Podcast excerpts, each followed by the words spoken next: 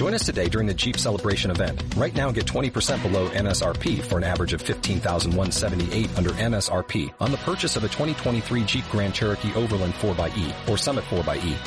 Not compatible with lease offers or with any other consumer incentive offers. 15,178 average based on 20% below average MSRP from all 2023 Grand Cherokee Overland 4xE and Summit 4xE models in dealer stock. Residency restrictions apply. Take retail delivery from dealer stock by 4-1. Jeep is a registered trademark.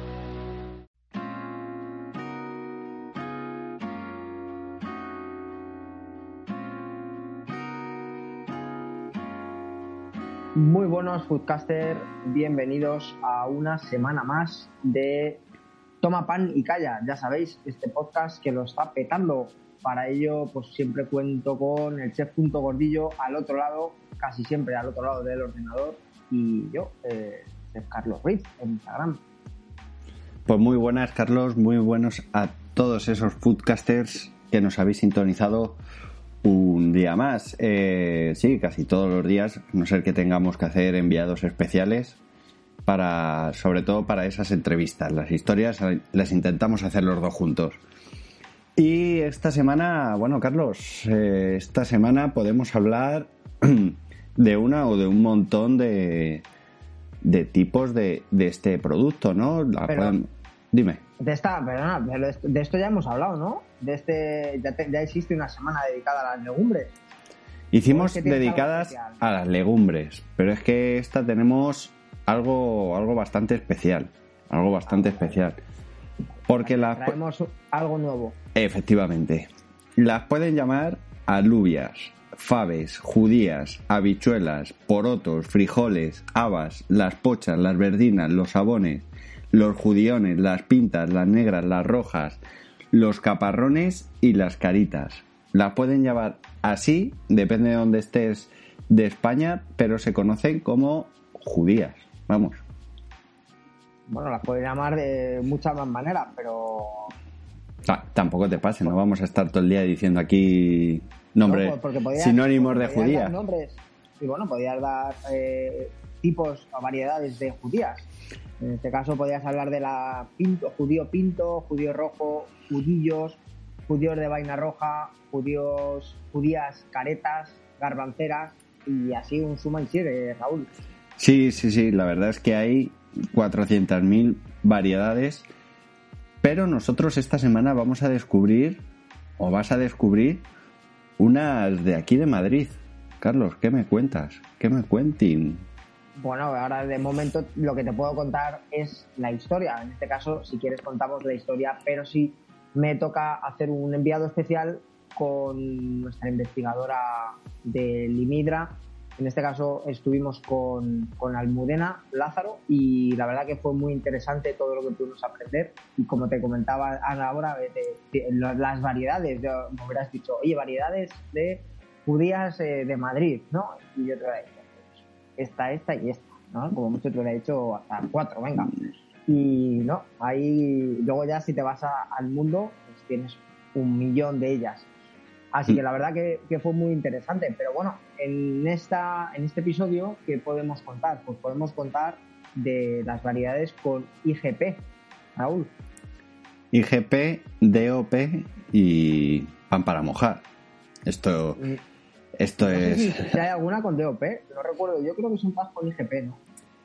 Pues te voy a decir que, por ejemplo, eh, la mongueta del Ganset, eh, pues es una, una judía eh, de una variedad autóctona de Ganset y tiene denominación de origen.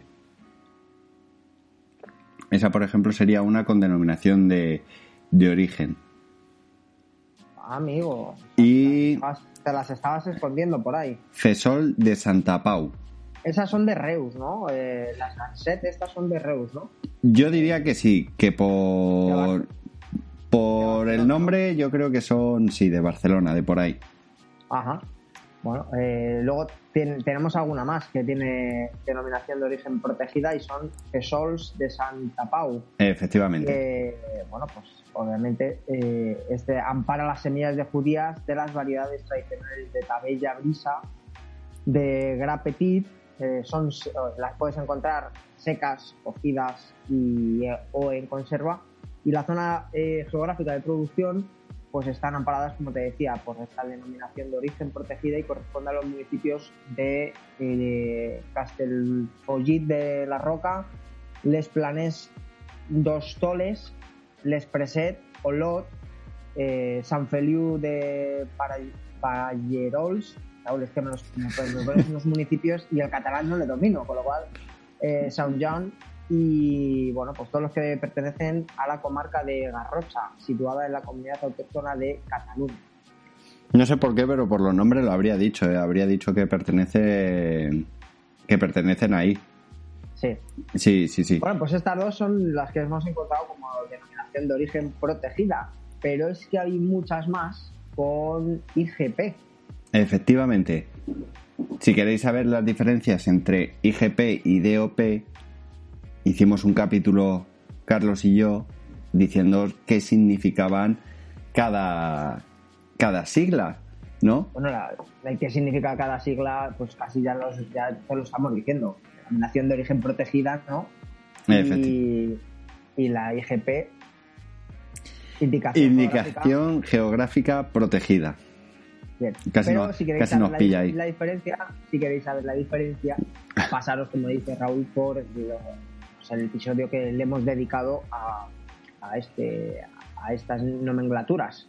Al igual que si os queréis pasar y conocer mucho más sobre eh, pues el garbanzo, la lenteja, sobre todo estas leguminosas, pasaros eh, por nuestro capítulo de legumbres, que fue tampoco hace mucho, y ahí os, nos, nos explayamos de cómo los egipcios y los romanos nos trajeron pues todas estas legumbres hasta quedarse aquí. Y alguna cosilla creo que hay con los pájaros, ¿no? Sí, claro. me, pareció ver. Siempre, está, siempre están presentes. Esto de que coman y, emigren, pues eh, tiene sus consecuencias después. efectivamente. Así que, oye, cuéntanos un poco sobre alguna IGP, por ejemplo, que tengas a mano y que, no, que nuestros oyentes eh, puedan conocer. Pues bueno, una de las IGPs más conocidas yo creo que es la, fava asturiana.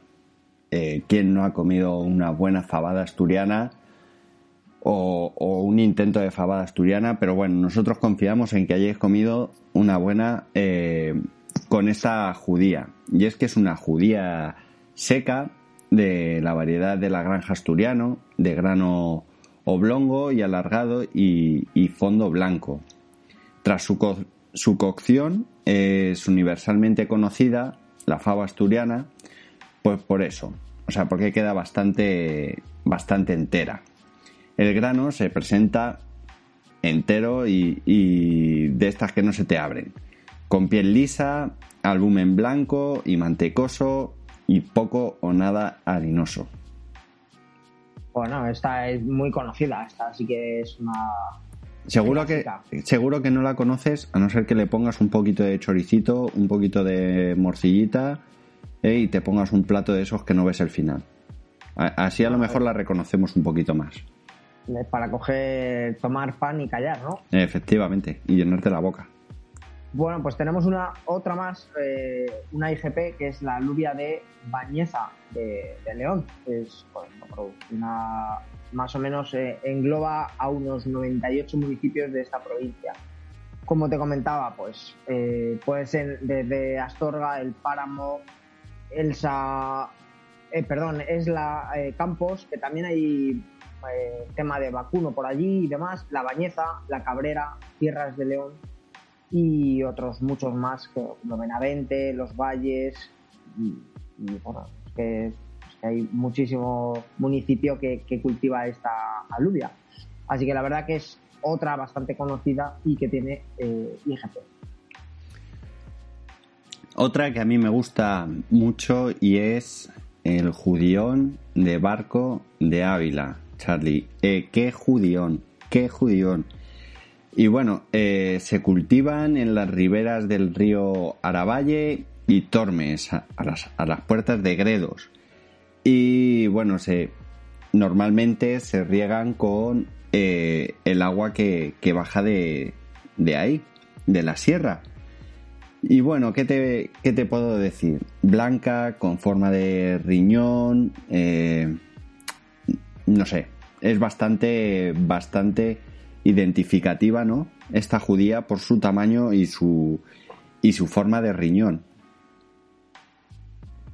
Pues te vayas a llevar una sorpresa, Raúl, en, o nuestros oyentes se van a llevar una sorpresa también cuando escuchen la entrevista que, hice a Almudena con esta judía ya verá. Con la, y con el judión de Montejo de, de aquí, de la Sierra. Eh, bueno, ya, ya llegará, ya llegará. Otra IGP es eh, Fava de Louranza, imagino que será porque es de Lugo, es una conocida como Fava galaica, de color blanco uniforme.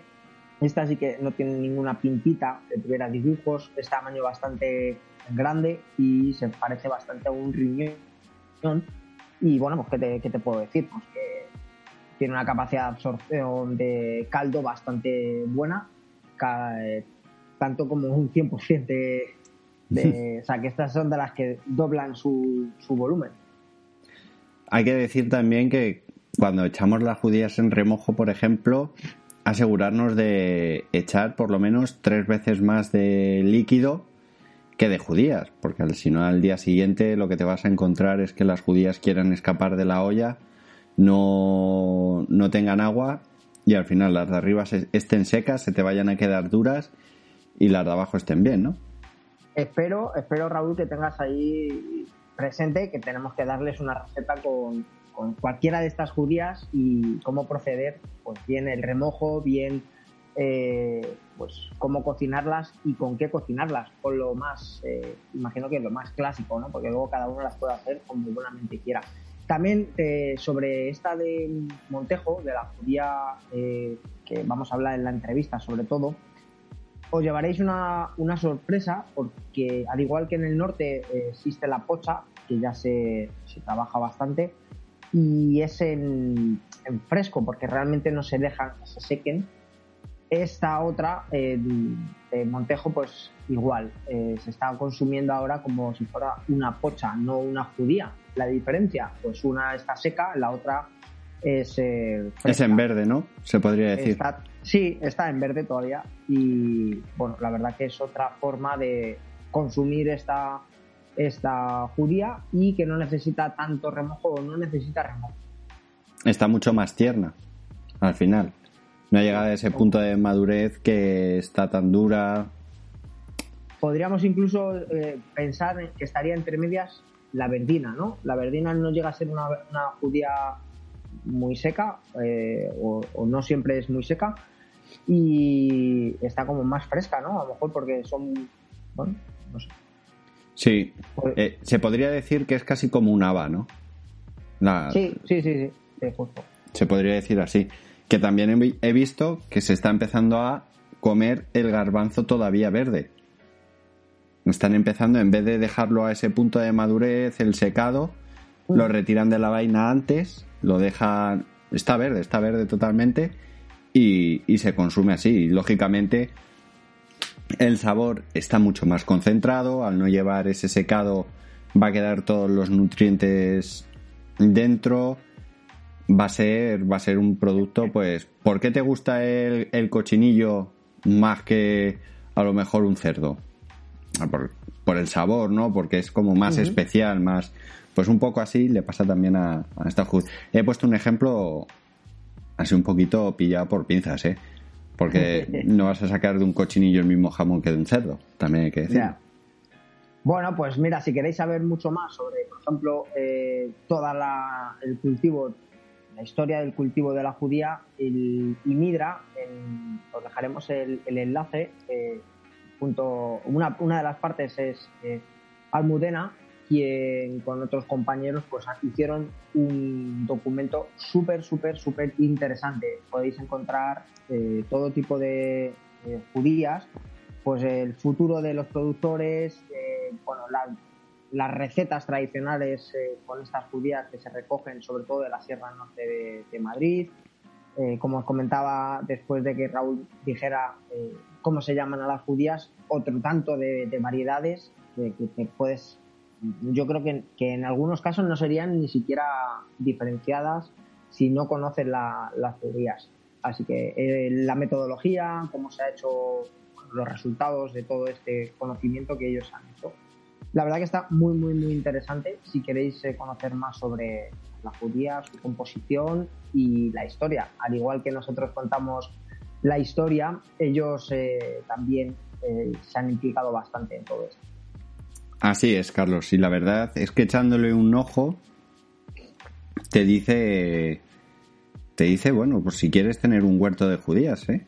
Te explica todo, todo, desde la historia, de cuál es la, la, fecha en la que tienes que plantar, eh, tienen un montón de fotos de cómo es el cultivo de la judía. O sea, la verdad es que está bastante, bastante completo. Eh, composición químicas, eh, etnobotánica. Bueno, bueno, es, es alucinante. Luego en la parte también que te pone, eh, sobre todo en las sierras, donde más, más se da. Me imagino que es por el tipo de terreno, por la humedad, por todo eso, donde mejor se den. Y te ponen, pues. Eh... De esa parte vamos a hablar en la entrevista. Un poquito nos cuenta el porqué de, qué características tiene la Sierra eh, Norte, en este caso, para que se hayan o se estén cultivando. Y por suerte o por desgracia, llegamos también a la resolución de por qué no hay más agricultores que, que las estén cultivando. Pero la verdad que es muy interesante, tanto la entrevista como este documento y conocer un poco más sobre pues, pues todo, todo este trabajo que hay detrás. Pues muy bien. Y hasta aquí podemos leer. El siguiente capítulo va a ser la entrevista que nos haces Almudena del Imidra y que ya nos ha ido spoileando poquito a poquito. Los puntos más importantes a tener en cuenta, Raúl. Has dejado la puerta medio abierta. Nos has dejado un tráiler de los buenos. Hay que, va, claro, efectivamente. Ahora hay que ver eh, la película entera. Ahora, efectivamente. Y para eso, suscribiros al canal para estaros atentos de cuándo vamos a subir esa entrevista para enteraros de todo lo que las, el tipo de judía autóctona de Madrid, de cómo se cultiva, de qué está realizando el IMIDRA para todo esto, para la recuperación de todas estas legumbres que tenemos por aquí por la zona, por qué en la sierra, por qué no. Eh, suscribiros y estaros atentos de, de eso, de cuándo lo vamos a subir y dejarnos en comentarios si conocíais vosotros estas legumbres o, conocéis otras. Pues eh, esto ha sido todo, ya sabéis, eh, toma pan y calla y nos vemos en el siguiente episodio. Adiós. Adiós.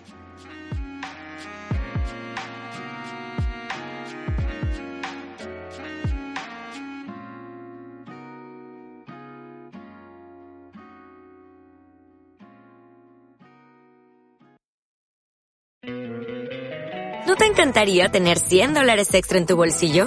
Haz que un experto bilingüe de TurboTax declare tus impuestos para el 31 de marzo y obtén 100 dólares de vuelta al instante. Porque no importa cuáles hayan sido tus logros del año pasado, TurboTax hace que cuenten. Obtén 100 dólares de vuelta y tus impuestos con 100% de precisión. Solo con Intuit TurboTax. Debes declarar para el 31 de marzo. Crédito solo aplicable al costo de la presentación federal con TurboTax Full Service. Oferta sujeta a cambios o cancelación en cualquier momento.